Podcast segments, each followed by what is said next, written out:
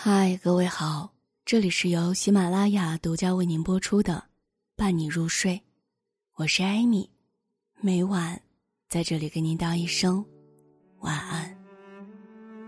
我曾经看过这样的一幅漫画，一个人走在阳光明媚的大街上，心情很是愉悦，可他一路走，一路担忧，最后脑子里的阴霾逐渐遮蔽了晴朗的天空。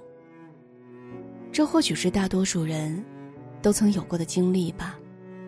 在做一件事儿时，我们总会有各种担心和焦虑，既怕自己做不成，又怕别人的质疑和否定，最后无休止的内耗就会彻底拖垮我们。但其实，每个人的精力都是有限的，与其被精神上的内耗折磨，不如用行动去治愈自己。想的越多，越会透支心力和体力；做的越多，才越能扛住压，克住难。作家南川大叔讲过这样一个故事：他有一个表弟，某天给他发消息说自己想应聘华为公司。南川大叔问：“你开始投简历了吗？”表弟支支吾吾的回答：“呃，还还还没有，应聘哪个岗位我还没有想清楚呢。”南川大叔劝表弟，先在网上找一些资料，看看在招聘的岗位有哪些，对照自己的能力一一筛选，然后再综合分析。表弟听完点了点头，也表示接下来要好好研究一番。但一周之后，表弟又去找他，原来，表弟并没有去应聘，因为他听说华为公司面试很严格，而且要求也很高。就算顺利通过面试，也很难适应激烈的内部竞争。南川大叔问他：“你先告诉我，简历投了吗？”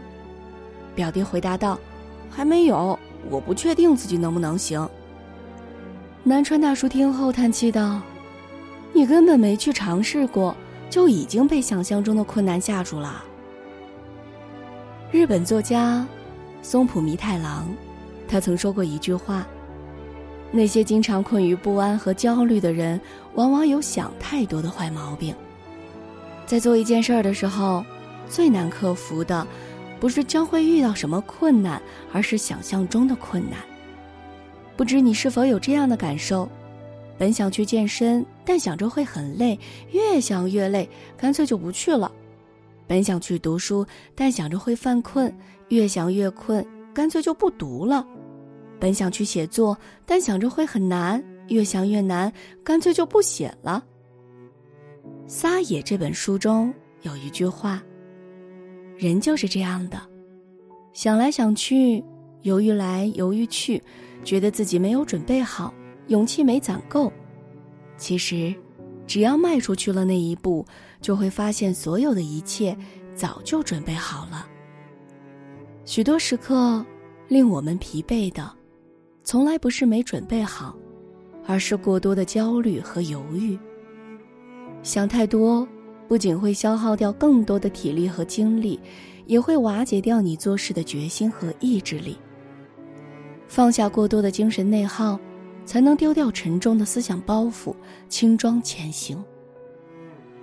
哲学家叔本华曾说过一句话：“人性一个最特别的弱点就是。”在意别人如何看待自己。你越在意他人的负面评价，越会丧失前行的勇气。只有放下过度的敏感，才能减轻内心的累赘。日本作家渡边淳一曾认识一位很有才华的欧先生，这位欧先生是文坛新人，已经在文学杂志上发表过小说，未来大有可为。但他却因一次寻常的退稿经历，自尊心受到很大的伤害，从此一蹶不振。渡边淳一打电话安慰他说：“不必在意这些。”他只是有气无力地应了一声。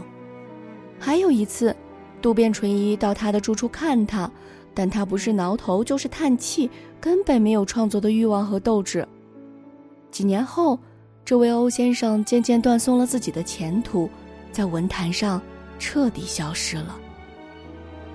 海贼王》里有一句话：“这个世界并不掌握在那些嘲笑者的手里，而恰恰掌握在能够经得住嘲笑与批评，并不断往前走的人手里。”面对他人的质疑和不看好，若你强大，它就是向上的垫脚石；若你怯懦，它就是你向前的绊脚石。已故建筑大师贝聿铭，曾经被法国总统钦定为卢浮宫重建项目的设计师，但几乎所有法国人都反对这个决定。设计院的委员对贝聿铭的设计稿冷嘲热讽：“这什么破玩意儿？”他走在街上，一个巴黎女人故意对他吐痰，但从始至终，他没有因为别人的无理言行大发脾气，也没有因为这些负面事件放弃自己的设计理念。后来，贝聿铭顶着巨大的压力，终于用金字塔式的设计，让卢浮宫成为了法国人最骄傲的建筑。有一句话说：“过多的敏感。”是一种无谓的自我消耗。能吞得下多少的委屈，才能成多大的事儿啊？能受得住几分打击，才能成几分的才呢？当你最终做出成绩，所有误会就会不攻自破，所有打击便会烟消云散。去年有一则很火的视频，叫做“先干了再说”。视频里，在突如其来的疫情面前。许多人纷纷犯了难。一个小伙子在纸上写下了自己的担忧：疫情前辞职了，还能找到工作吗？一个中年男子在农村做家畜生意，他问自己：鸡都出不了栏，乡亲们没有收入该怎么办？一个餐饮店的老板看着员工都在店里望着他，他在想：三个月没进账，店还能开下去吗？在短暂的困惑和挣扎后，他们纷纷行动起来。那个小伙子在没找到合适的工作之前，选择去当一名网约车司机。那个中年男子为了推销乡亲们养的鸡，开始尝试在网上直播带货。那个餐饮店老板把店变成了小型菜市场，带着所有员工卖起了平价蔬菜。